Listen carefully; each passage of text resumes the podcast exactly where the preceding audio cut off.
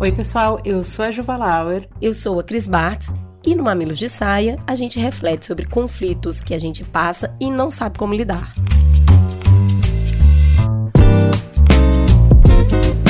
Sabe aquelas conversas difíceis que cruzam nosso caminho, complicam a vida e a gente fica tentando fugir? Pessoal, a treta hoje é com ex-marido. Ih, conversa difícil, hein, Cris? Acho que essa vai viralizar. Bora pra história. A Carla é de Curitiba.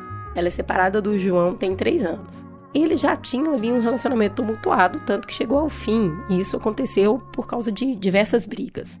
A Carla achou que se separando, ela ia ter paz, mas aí ela não contava que ela teria que negociar cada aspecto da educação do filho e dos limites desse filho com ele junto.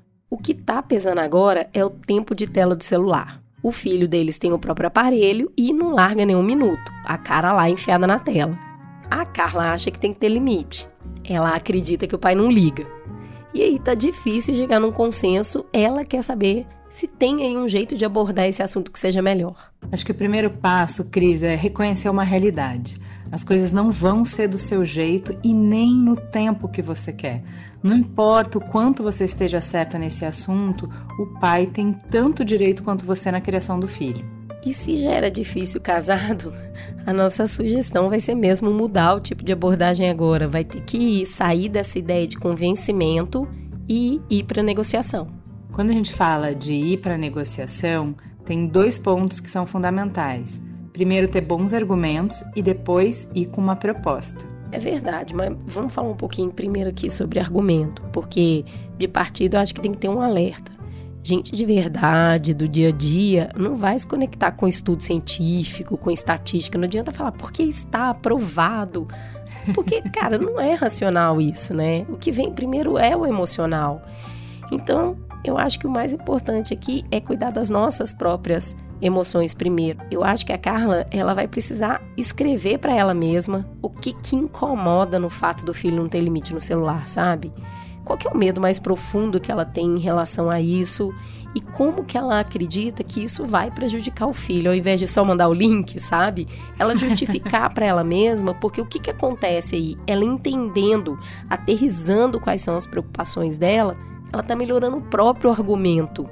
Para a hora que ela for conversar, ela conseguir estabelecer de uma maneira mais clara e mais objetiva o que, que ela tá enxergando, sabe? Porque, olha, vou te falar, esse menino vai ficar irritado. Não é fácil sustentar a frustração de criança. Vai ter choro, vai ter birra, vai ter mau humor. E aí é importante que ela já pense numa resposta para isso. Qual o plano para eles sustentarem toda essa frustração? Quanto tempo ela acha ideal de tela? Como é que eles vão contar isso para a criança? Que atividades eles vão pensar para equilibrar esse tempo? Então, quer dizer, ela já tem um argumento e ela também está levando uma ideia de como eles podem fazer isso juntos. Agora, bora para negociação, né?